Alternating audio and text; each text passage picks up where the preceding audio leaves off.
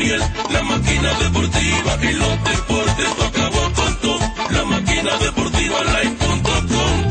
Hockey, fútbol, lucha libre con baloncesto, béisbol, boxeo y mucho más. Las noticias del deporte bien actualizado, entrevista y opinión y todos los resultados. O'Neill Batista anotó un touchdown, bateando 400 te deja noqueado. Más que Kobe Bryant,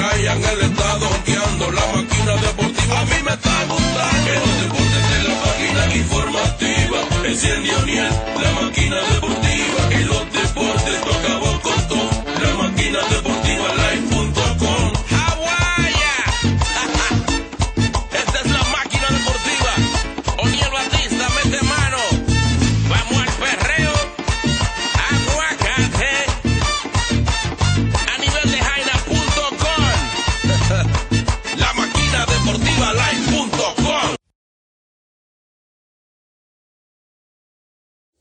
Cordiales a todos los que sintonizan la máquina deportiva. Yo soy Daniel Batista para traerles las informaciones del ámbito deportivo.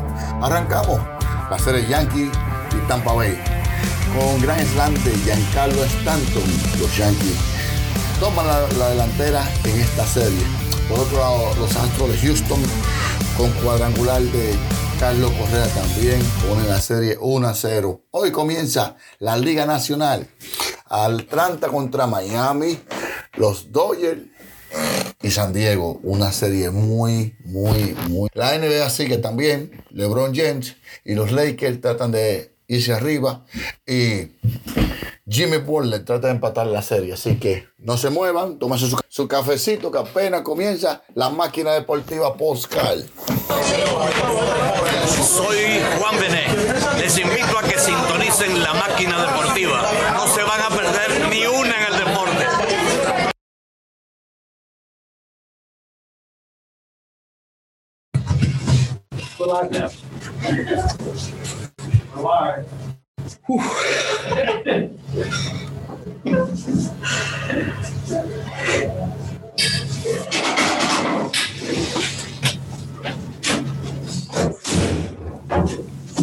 We have Aaron Boone with us, and we are ready for our first question. Aaron, are you ready for our first question? Yes. Aaron, you you had mentioned the other day that you weren't exactly sure what you were going to do for a game two starter after Cole. Have you made a decision in that regard? We have not. Uh, Cole game one and still having conversations about that. And um, yeah, so no, no, no decisions yet. What's the biggest factor in trying to decide who you are going to throw game to? Um, just seeing, um, you know, obviously, you know, we got a good opponent and uh, just figuring how we want to line it up, um, you know, moving forward after Gerrit. Aaron Judge had mentioned that things are tricky. Obviously, it's the same for both sides, but there are quite a few days off since when you last played. Are you at all concerned about what that's going to do to your offense, who came out in the wild card series? It seemed like they're red hot. No, no, I'm you know, you know, you net everything out and, and you hope that the the days at this time of year are beneficial to to getting some guys some rest. You know, obviously we're able to get good work in here these last couple of days. Um, so we, we've we've had these situations before, and and uh, you know comfortable that our guys will be ready to go. Next one goes to Ken Davidoff.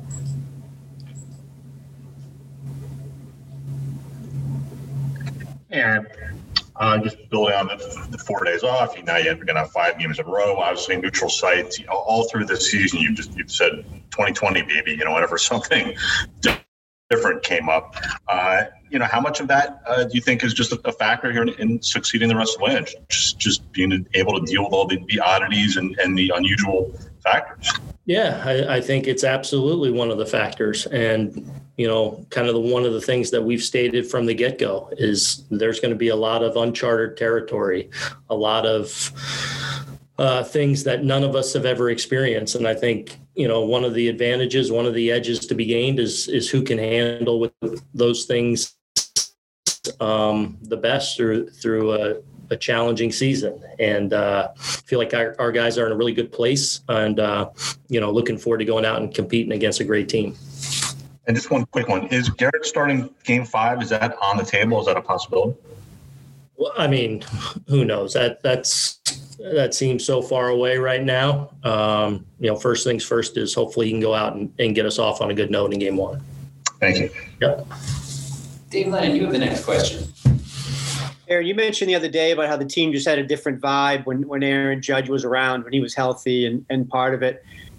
What do you notice from him, you know, kind of the playoff version of Aaron Judge? And, and what do you think is about him that makes him so well suited for, for the playoffs? I mean, I felt that ever since coming in here a few years ago. You know, there's there's just a presence that he has.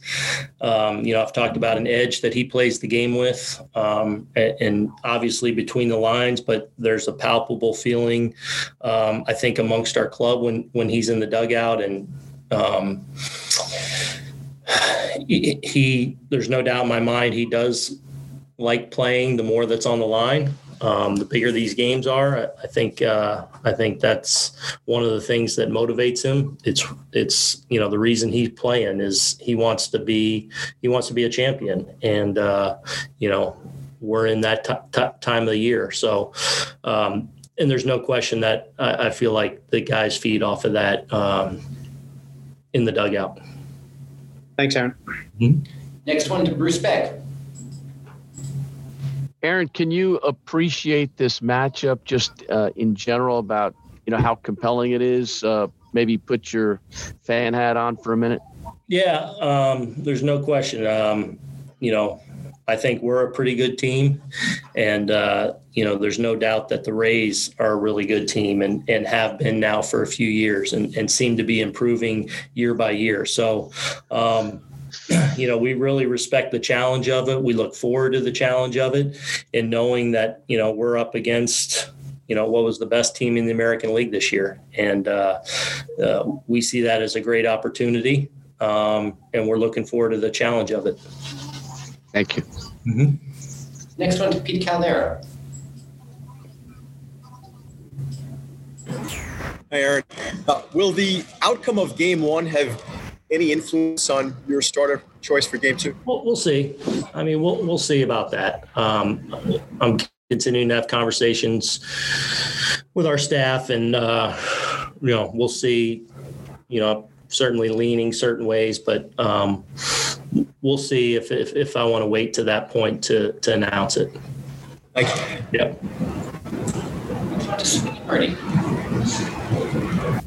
Aaron, how did you strike the balance that you have to keep professing faith in Gary Sanchez, and I mean to the player, that you try to pump up the player, yet still tell him that he's not going to start important playoff games, try, but keep him ready to be a big part of this.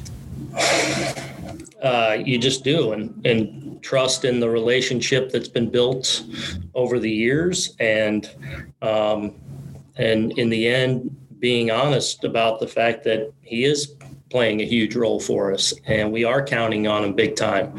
Um, you know, this is again a, a, kind of a unique year and unique circumstances where, um, you know, at a time when Higgy was playing well, he he got some opportunities to catch Gerrit. Gerrit in his first year in a unique year of a new team uh, really started to click. Um, and, and, just something that uh, I decided didn't want to disrupt. And almost seems in almost every situation you have the unique ability to fall back on some family history. Your dad had a situation where Tim McCarver caught playoff games in front of him mm-hmm. because of the number one starter there. Did he offer any? Did you seek any advice? Did he offer any advice and how to deal with this situation for you? Um, not really. I, you know, I've had little conversations over the years, even before this, about those kind of things. And you know, one of the and, and, I really do feel like in this situation, this is more of a just all the circumstances and the uniqueness of this year kind of coming together and putting us in this situation. Because there's no doubt in my mind that, you know, Gerrit would have taken off with Gary behind the plate. But, you know, so, um, and I think I've told the story with my, you know, my dad's story too is, you know, when McCarver would catch Carlton, you know, late in his career and then Tim finally retired, you know, my dad caught him in 80 when he won the Cy Young and won the World Series. So I'm confident in that moving forward with whoever we pair with Gerrit. But I think in this circumstances, um, it made it made some sense. Thank you. Mm-hmm. Next one to George King.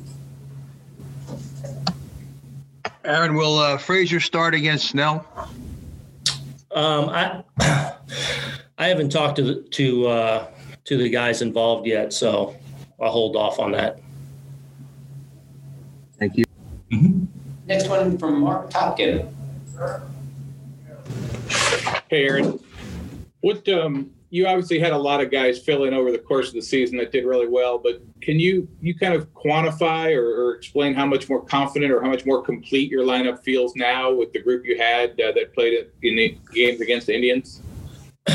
Yeah, I mean, no question that when we're healthy, you know, I think one of the strengths, the overwhelming strength of our team is is the length of our lineup and the the heaviness that I think it takes to go through our nine hitters. You know, whether you're going through and having success, um, you know, I, I, think pitchers feel that and, and know that they have to really work and execute um, if you're going to get through. And and and you know more often than not we trust that eventually we can break through because of you know how difficult up and down the order we make it so um, i just think there's a overall heaviness to our lineup when when we're whole and complete Gotcha. And then since you last played the Rays, they've suddenly uh, started stealing bases like crazy. It seems like um, I know your reports have shown you that. Is that something you'll have to kind of factor in and, and try to defend against, or wait and see if they're going to continue that here? Yeah, I mean, you know, they're really good at taking taking advantage of of you know certain matchups and and when there is those kind of opportunities, they're they're good at seizing those. So, um, you know, we've we've done some things here the final couple of weeks to try and address some of our, you know, controlling the run game and things like that. So we're certainly mindful of their athleticism and their willingness to do that. Um, so hopefully we can, you know, you know, slow that down just a little bit. Cool. Thank you. Ron Blum, you have the next question.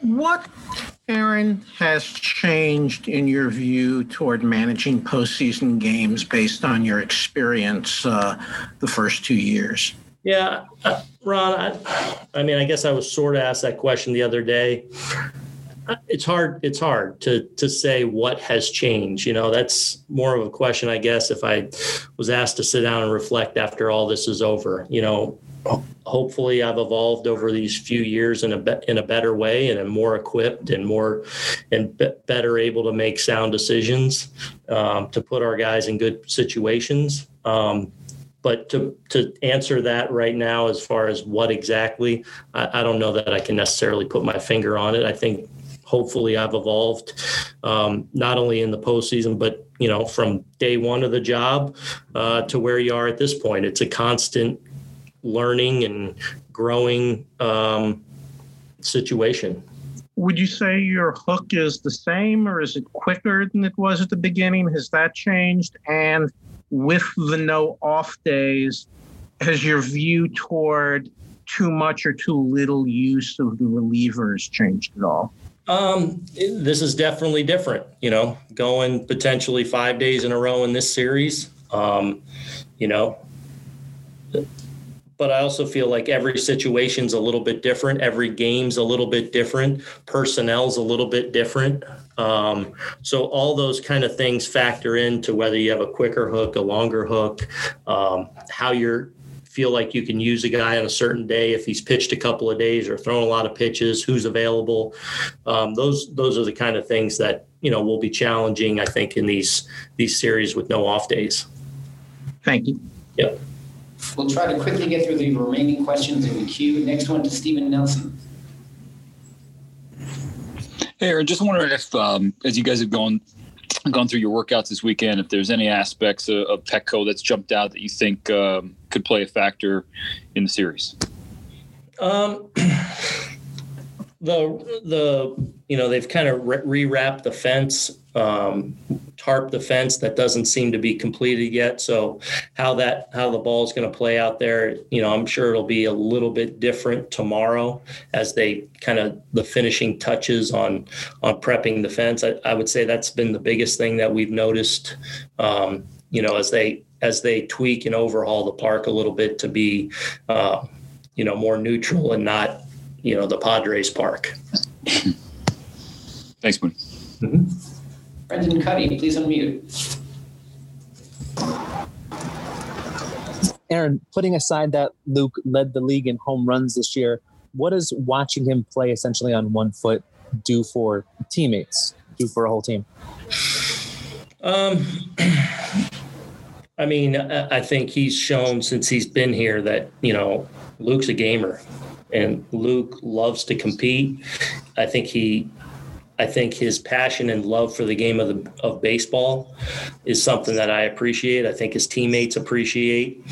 Um, and and it's been fun to see him kind of continue to grow, you know, as now a more veteran player in this league and you know, tighten up his routine and how he goes about things. Um, and just, you know, he's one of those guys, he's one of those tough grind it out, always wants to be in there. Um, and and I think you know we have a number of those guys that that set that kind of good example, but but I think he does as well. Thank you. I'll take the last question of the day from Barry Bloom. Hi, Aaron. How are you? Good. How you doing? I'm doing good.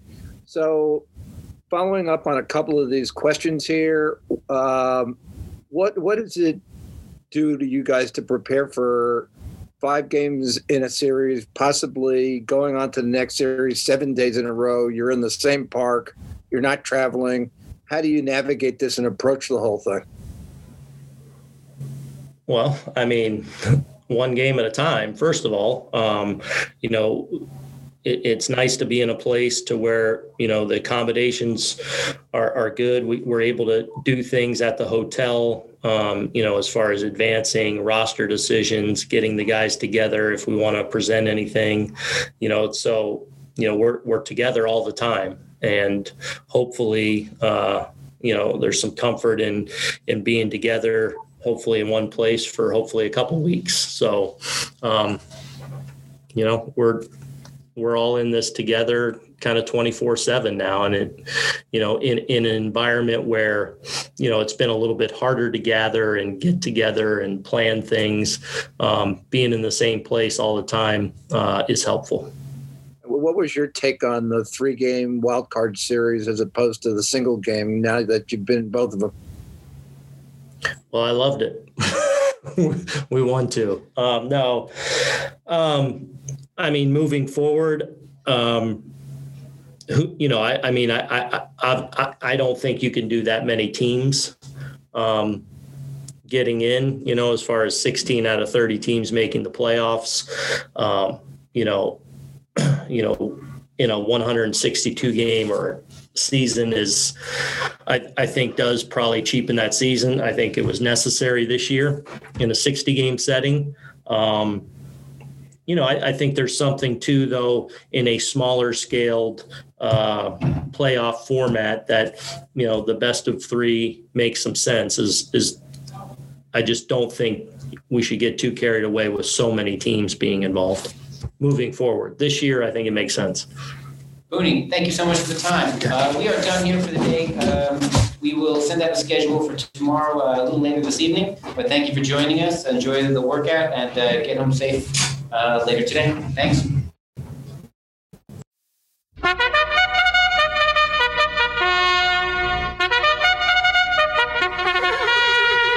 Atención fanáticos del Perlantillata, llegando ya la carrera estelar entre los programas deportivos. En la casilla número uno, Héctor Gómez. Le sigue en la casilla número dos, Tenchi Rodríguez. En la casilla número 13, Franklin Mirabal. Y en la casilla número cuatro, la máquina deportiva de Odiel Batista. Todo listo, fanático a correr, fanático sale la delantera, Héctor Gómez seguido por Franklin Miramal, Mac, Mac, Mac, Mac, Franklin Miramal, llegando casi al segundo lugar la máquina deportiva Junior Batista, cuidado que Tenchi Rodríguez está en segundo lugar, apretando, apretando, apretando, se adueña del tercer lugar Franklin Miramal, seguido por Héctor Gómez que está puntica, caco, caco con Franklin Miramal, Tenchi Rodríguez está perdiendo velocidad, la máquina deportiva ya está en segundo lugar, ampliando, ya llegando a la curva de la Paraguay, la máquina deportiva, Franklin La máquina deportiva, Franklin Mirabal está caco a caco llegando a la recta final, Franklin Mirabal está por sacar la delantera, pero Oniel Batista no se lo permite, la máquina deportiva, Oniel Batista, Franklin Mirabal, Franklin Mirabal, Oniel Batista, Franklin Mirabal, Oniel Batista, Franklin Mirabal, Oniel Batista, y es la máquina deportiva, amigos fanáticos, que se lleva la victoria en esta carrera por los programas deportivos. Felicidades para el ejemplar Oniel Batista montando la yegua a la máquina deportiva. Buenas tardes desde la Perla Antigua. Question. We will start with Meredith. Hey, Gerrit, when you look at this Rays team, what do you see as the biggest challenge?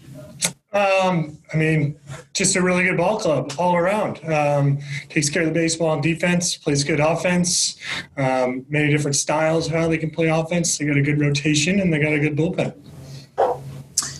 When you look at some of the things that have gone on this past year with that team, do you expect the intensity to be even higher because of some of the things that happened in the regular season? Yeah, certainly, um, especially uh, especially uh, like you mentioned in the postseason. So um, there's already kind of a baseline of tension there as we, you know, as we approach any game at this time of the year. And um, you know, I think certainly with the history that you mentioned, there will be some people uh, playing on edge. Next one goes to Kristie Ackert.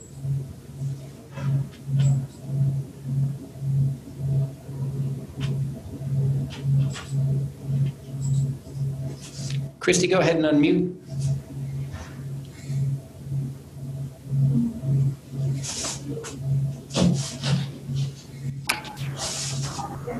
Hello? We got you. Gerrit, you talked about a little bit of familiarity with the Rays the last time you faced them, and maybe that was the cause for some of the issues you were having. How do you how do you address that? How do you change that? Or do you think having had a month or so between seeing them will help? Um, well, I, yeah, I mean, I guess I don't. I haven't anticipated specifically addressing that. I mean, I've just tried to improve every time I've taken the ball as we've gone forward, and so I guess with with that, I feel prepared going in.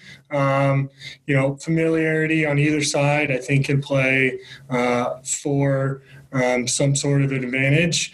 Uh, and so, you know, whoever is able to combat that, I guess, the most or use it to their advantage um, might have a slight edge. But, um, you know, when it all comes down to it, it comes down to execution. You know, they have to execute swings and I have to execute pitches. And so um, that's probably where most of my focus will be.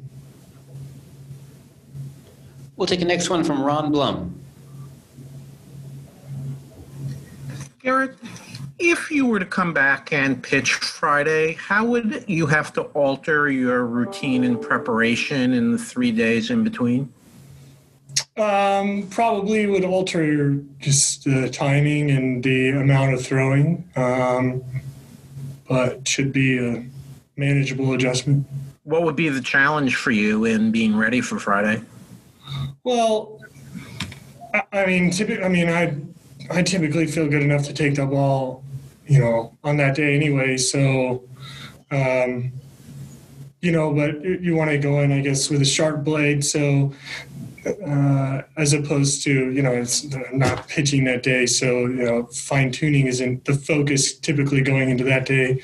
Um, so maybe a little bit of a tweak there and, and, uh, uh, and I guess not change too much, really.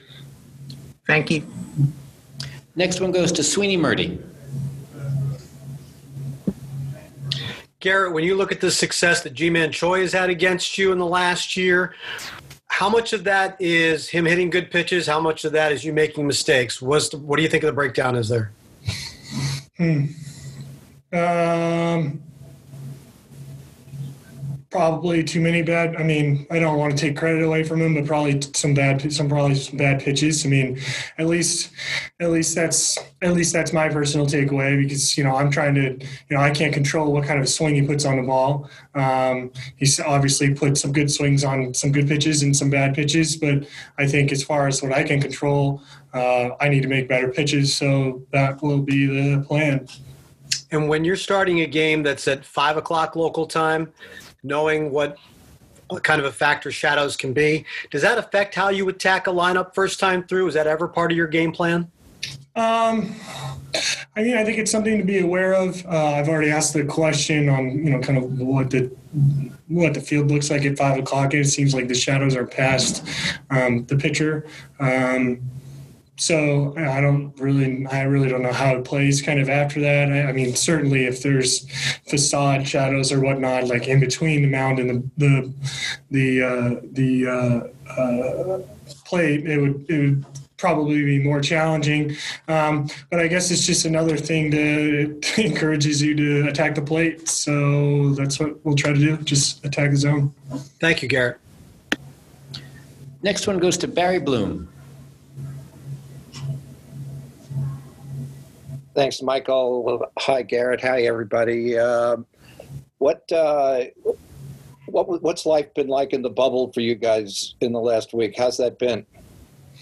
Um, it's been okay. Um, you know, I just try to look at it from the frame of mind as uh, um, you know we're we're really just I guess blessed to to still be playing. Um, you know, we're driving into the city and uh, it just it doesn't look that great. And then you know you see these walls and things and and all these cones at the hotel that that are there to you know keep you safe. And um, so you you have to feel fortunate you know to be in that position.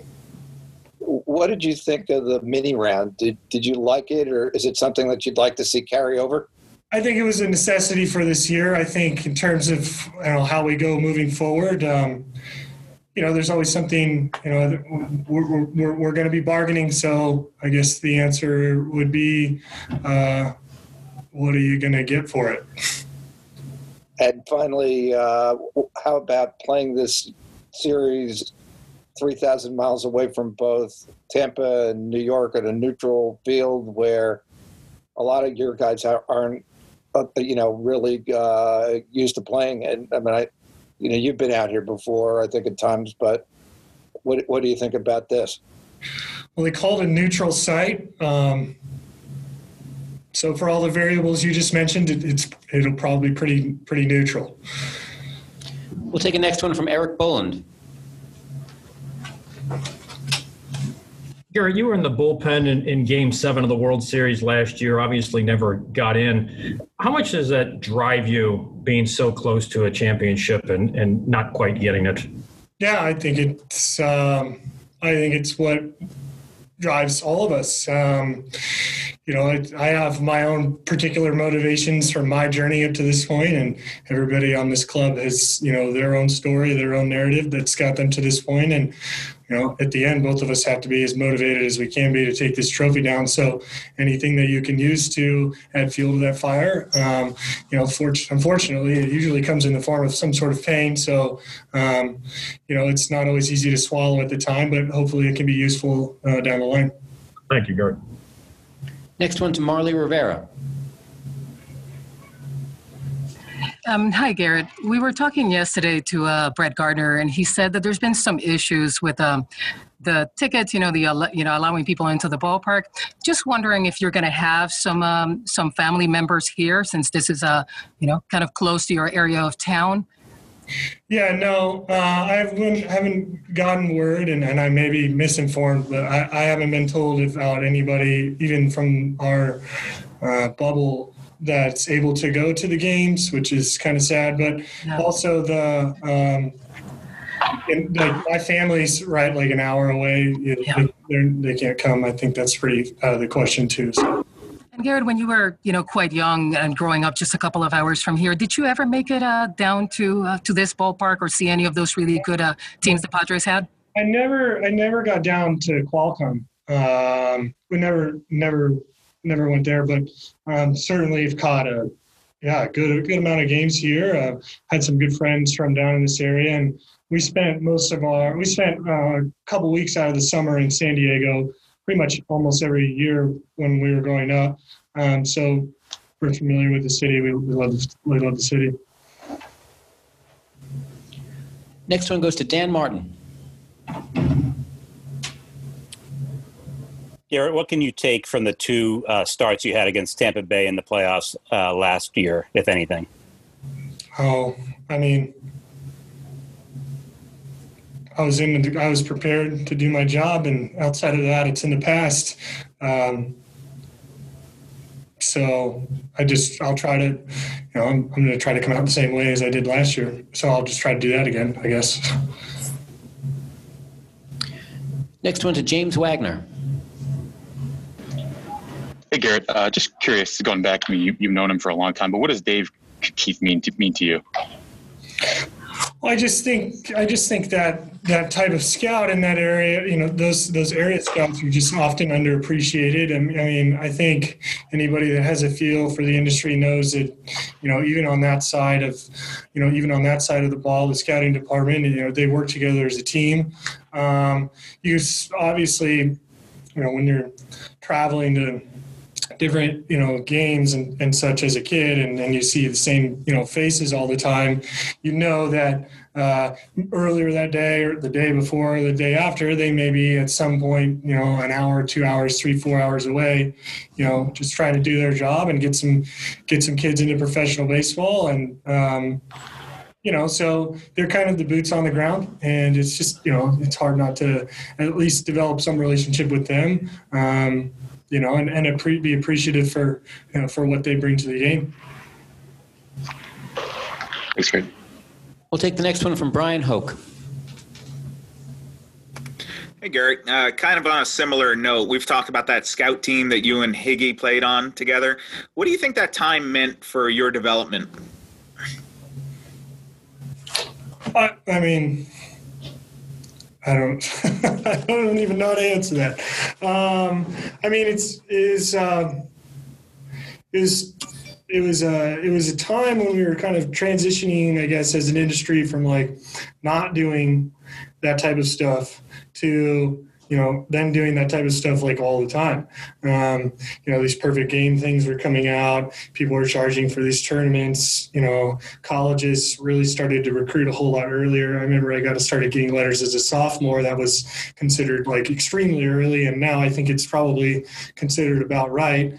Um, you know, it's an opportunity to play with a lot of good players, obviously, and see you know players older than you. Um, you know that were better than you and, and kind of gave you an idea of where to go. Um, and just you know how really neat that it all wraps wraps up with a bow and that we're all kind of on the same team. So um, you know part of the process I, I definitely think my dad tried to not you know let us get overexposed. It's easy in southern california when you know the weather's 75 and sunny in the middle of december. So um, you know we were smart about that but it was a it was a fun time uh, you know started i got my first car then it was just a fun time so What kind of car was your first car? i still have it it's a 2006 toyota tacoma All right, cool. That was a good answer. Thank you. And we'll take a final question from Brendan Kuty.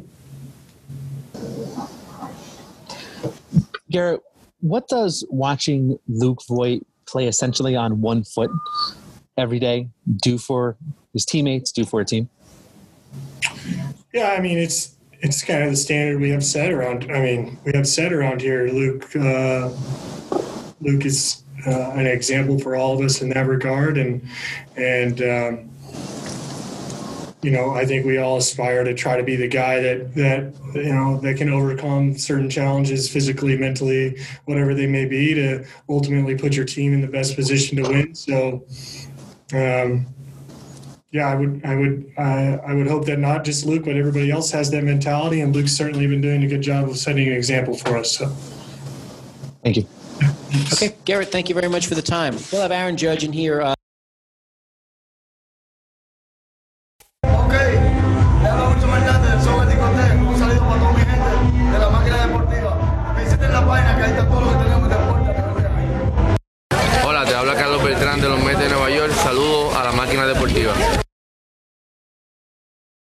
Yo soy Al Horford y te invito a la máquina deportiva.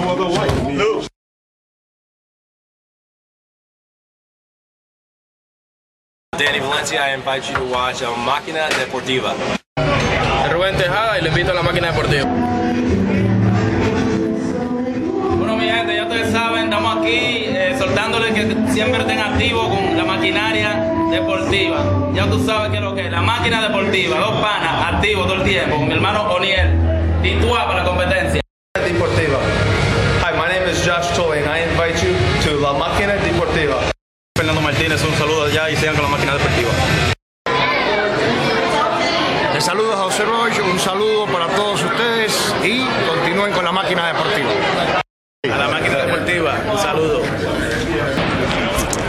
Hola, sí, ¿cómo está? Te habla Luis Felipe López, eh, uno de los dominicanos de la NBA, representante de la República Dominicana.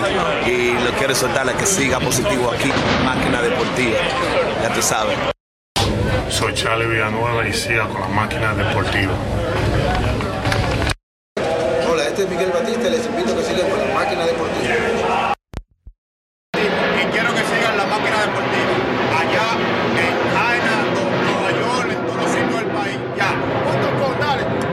Yuri Hernández, un saludo a la máquina deportiva.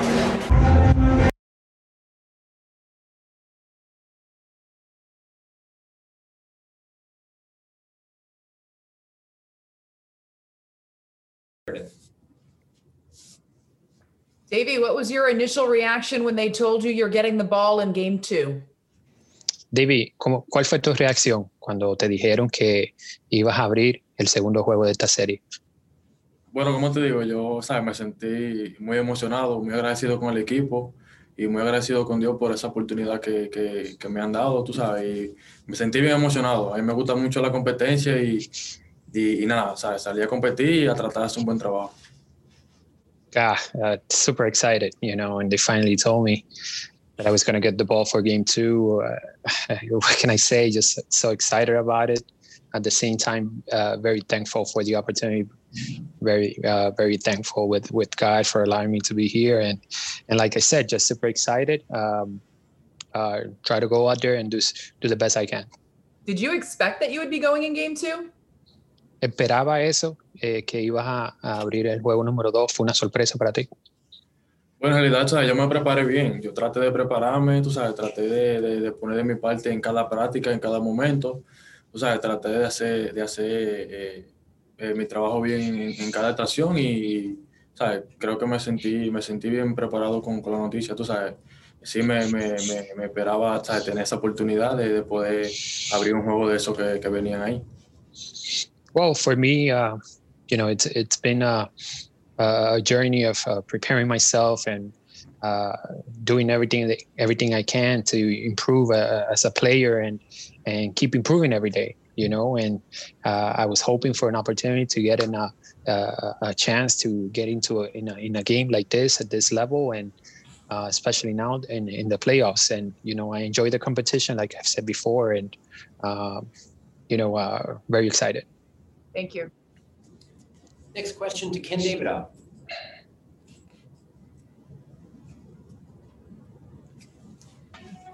Hi, Davey. When did Aaron uh, tell you, or, or Matt tell you you'd be uh, pitching game two? David, eh, ¿cuándo, te, ¿cuándo hablaron contigo? Eh, ¿Fue el, el, dirigente o Blake, pitching coach, que habló contigo? ¿Cuándo hablaron contigo? Ya te dieron la noticia en sí. Bueno, sí, los dos juntos, o sea, los dos juntos hoy.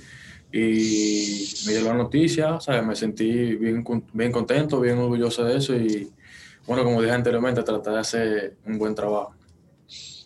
Yeah, I spoke to both of them uh, today, and you know they they gave me the news and just uh, right there and there, you know, just excited, you know, and like I said, you know, expecting uh, for me to go there and do the uh, do a good job. Thanks, David. Marly Rivera, you have the next question. Te voy a decir la pregunta en inglés y en español. Okay. Um, Davey, this is uh, you're going to be the youngest uh, Yankee starter ever, 21. What does that mean to you? David, ningún este, lanzador de los Yankees en the postseason. Ni, David, ningún lanzador de los Yankees de 21 años tan jovencito como tú ha tenido una apertura de, de postemporada en la historia. ¿Qué significa ese momento para ti? Bueno, sabes, eso significa mucho para mí, para mi familia también, eh, ya que, ya que me, van, me van a estar apoyando de allá de Dominicana. Y, ¿sabes? Yo me siento muy agradecido con Dios y con el equipo de que, de que ellos optaron por, por darme esa, esa oportunidad en un juego eh, bien importante. Yeah, you know, uh, that it means a lot to me. You know, uh, uh, it's a moment that uh, has brought me a lot of excitement. My family is going to be watching. They're in the uh, Dominican Republic, and then they're going to be supporting me from from over there. And, and like I said, it means a lot uh, to get the ball in a game in a, uh, such an important game. Uh, so it's going to be exciting. And David, when we talked to you at Fenway Park and your admiration of Pedro, which we've talked repeatedly about, and that performance not being that good, did that uh, did that particular performance help you uh, for this moment because it was such a big deal for you? David, cuando hablamos contigo cuando estabas en Fenway y que no te fue tan bien, ¿verdad? En ese partido, pero después de ese partido tú tenías una confianza tan grande, aunque no te había ido bien. ¿Tú crees que ese es el tipo de partido que le, que le inspiró la confianza a los Yankees de darte una salida tan importante como esta? Bueno, ¿qué te digo? Eh, yo trato de aprender, ¿sabes? Trato de aprender de cada salida, trato de, de, de cuando tengo una salida más, más o menos eh, con esa experiencia como fue allá, trato de, de, de, aprender sobre eso y, tú sabes, tratar de hacer, hacer, hacer la cosa mejor. Y creo que, creo que eso es algo que, que me funciona, tú sabes. Cuando eso pasa, yo pongo el 100% de mi, de mi, de mi talento y mi, y mi confianza en, en, los puntos que quiero trabajar para que me puedan funcionar en los siguientes juegos. Yeah, like like you mentioned, you know, when you go through an, the experience of going through a game uh, that doesn't go the way you want, uh, I, have said before, there's there's always uh, there's always something to learn from it, you know, and and that's what's really important about it. Um, understanding what did not go your way uh, how can you improve from it and put it in practice in your next uh, next start you know? And i think that's something that i've been able to do throughout my career and that keeps helping me every day. Next question to dave lennon. Hey davey. I know you said you were hoping to get a, a chance to pitch in this series. Did you ever dream that it would be that game two would would be that opportunity? I mean you know the other people on the in the rotation. I was wondering if game two was just something that you never even thought of as a possibility. David, y entendiendo lo que nos explicaste, ¿verdad? Que han trabajado duro y esperaba eh, la oportunidad de lanzar en esta serie, pero en alguna vez soñaste, pensaste de que iba a ser el juego número dos de esta serie, entendiendo que ellos tienen muy buenos lanzadores y tú te vas a enfrentar contra ellos? Bueno, en realidad no, no era algo que yo lo tenía eh, en mente hace tiempo tú sabes, pero poco a poco, ya cuando fui llegando aquí, entonces estaba tomando más experiencia y eso, y iba aprendiendo, ya sí entendía que en algún momento me iba, me iba a tocar eh, asumir ese rol, y, y, por eso traté de, de, de, de, poner de mi parte, trabajar, tratar de aprender, y, y para cuando se dé esa oportunidad. Well, you know, to be specific about a, a game, game two, like you said, uh, no, it, it wasn't. You know, it's not something I dreamt of, but uh, being here, being around the guys here, and uh, learning every day, uh, taking in all the experience uh, uh, and everything that being around this ball club has brought me. you start to understand that there is a chance, you know, that you might get into a game and you might have to assume the responsibility of taking the ball, you know. So as you get closer and you start you know preparing for the series and everything uh, you kind of know that at some point you're gonna you're gonna get a chance to get in in the game and and help the team somehow. Thanks guys. Brendan Kuty you have the next question. Davey understanding that you've had a short major league career and also a short minor league career just what have you liked about a, a, team never, you know, having never faced a team before. Sí, entendiendo, David, de, de tu carrera corta, ¿verdad? Especialmente en Grande Liga, carrera profesional. Eh, ¿Qué es lo que qué, qué te gusta de enfrentarte a un equipo al cual no te has enfrentado, ¿verdad? A ese, ese nivel de competencia. Bueno, tú sabes, son, son buenas experiencias, tú sabes, son buenas experiencias y, y, entendiendo que son, son, son equipos, tú sabes, bien competitivos. Eh, a mí me gusta, a mí me gusta la competencia, tú sabes, eso, eso es lo que a mí me gusta. O sea, a mí me, me, me emociona cuando yo eh, me voy a enfrentar a un equipo así, tú sabes, y eso me llena mucho de ánimo. Eso me puede ayudar también a, aprender más y, a tener más experiencia, ya que yo entiendo que eh, hay posibilidades de que en un futuro, tú sabes, eh, se, se, sigan pasando más oportunidades como, como, como estas que pueden pasar mañana. Well, you know, the, like I've said before, the competition, I, I, I really do enjoy competing. Uh, to me, competing is exciting. I'm facing a team that I'm going to face a team that's uh, that's very good, very competitive, you know, and uh, that that level of competition brings, uh, I guess, the best out of me, you know, and the the excitement, uh, also the experience, uh, having the opportunity to go into a game like this and face those guys, um, get the experience from facing them, and uh, it's just going to help me uh, develop as a, as a player because uh, I'm hoping that this is it's not just this one game, but more uh, games like this in the future will come and um, all of it basically just going through it and uh, helps me, you know, build uh, better experience, you know. We'll take the final two questions in queue. Uh, next one goes to Bob Klapisch.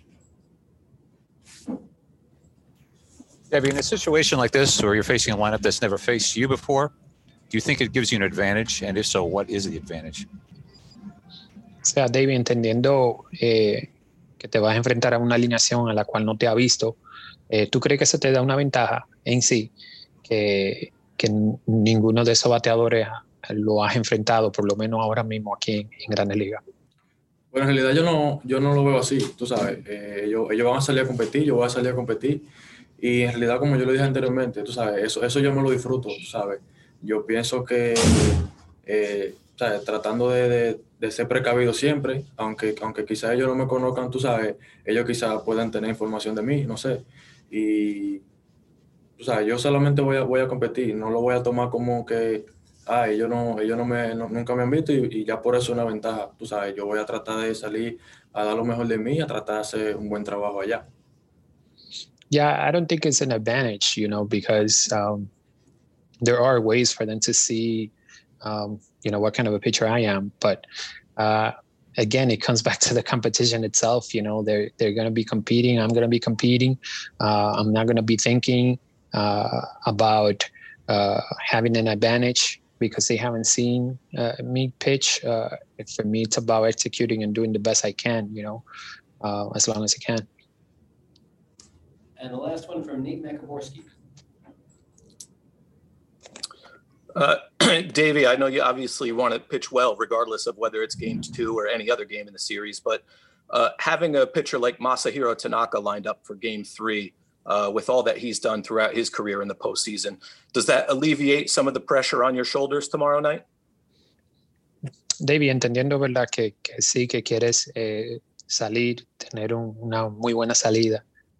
eh, entendiendo eso, eh, te sientes cómodo, sientes un poquito de, de, de, de, que no hay tanta presión, sabiendo que tienes a Masahiro Tanaka, un lanzador de, esa calidad, eh, listo para lanzar el juego 3.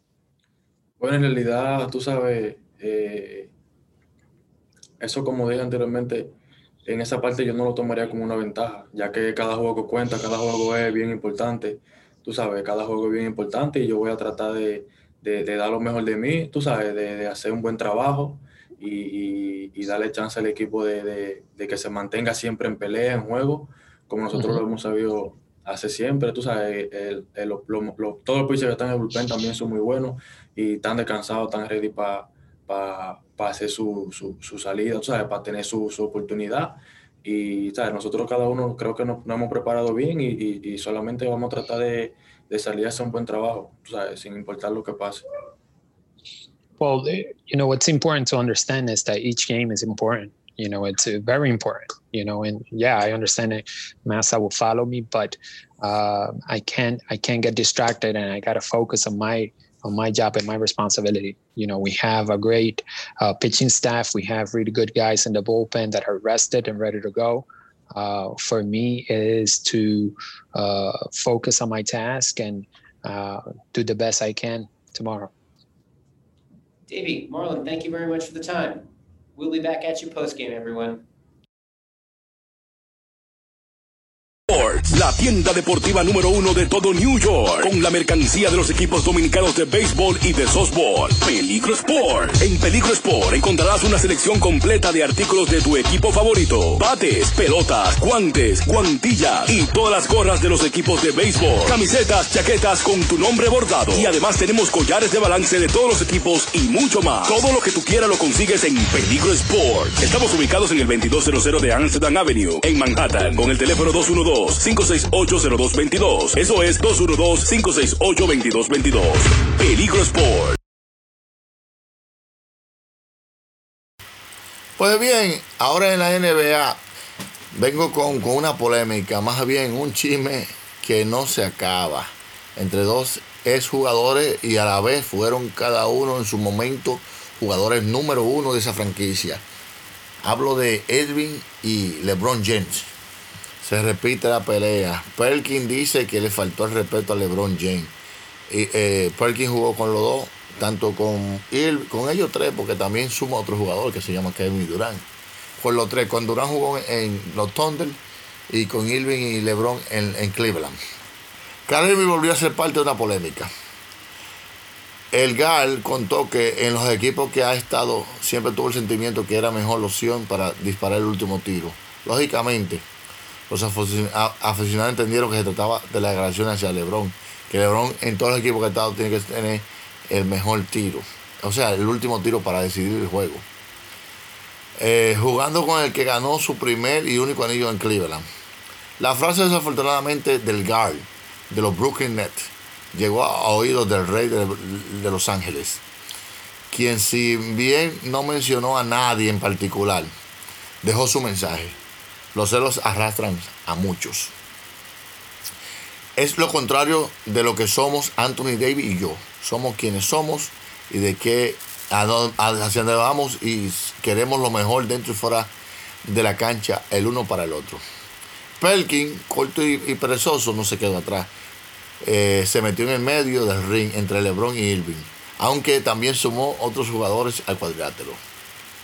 Según el NBA, todo lo contrario, fue culpa de Kevin Durant. ¿Por qué? Que crea que, que Irving suene ridículo. Culpo mucho a, en esto a, Kevin Durant. Comenzó eh, diciendo Perkin a ESPN. En ese postcard sabía que Irving dijo eso. No debería haber permitido que ese tipo de comentarios saliera en este momento. Entonces hubieran dicho eso en, otro, en otra ocasión. Creo que Durán quería que se ventilara.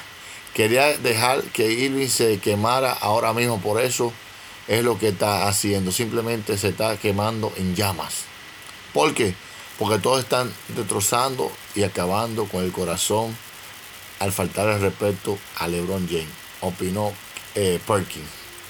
Perkins, que supo, que supo ser compañero de Durán en Oklahoma, agregó que muchos que culpan a Irving por esa declaración idiota. Culpó a Durán también porque dejó que eh, emitiera ese comentario, especialmente durante este tiempo, porque al parecer son enemigos amargados, a la vez fracasados de LeBron James, que está a punto de ganar su cuarto título, especialmente para los Lakers, expresó Perkins. Así que esto se pica y se extiende. Eh, no se acaba el, el, el, el, te diré y te digo de, de Irving y LeBron James. Después de esa final del 2018, ambos eh, no ha quedado bien la relación. Pues seguimos acá en la máquina deportiva. Hemos llegado a la parte final de una entrega más de la máquina deportiva Postcard. Para nosotros ha sido un placer estar compartiendo con ustedes, así que la invitación queda abierta para otra próxima entrega de la máquina deportiva Postcard.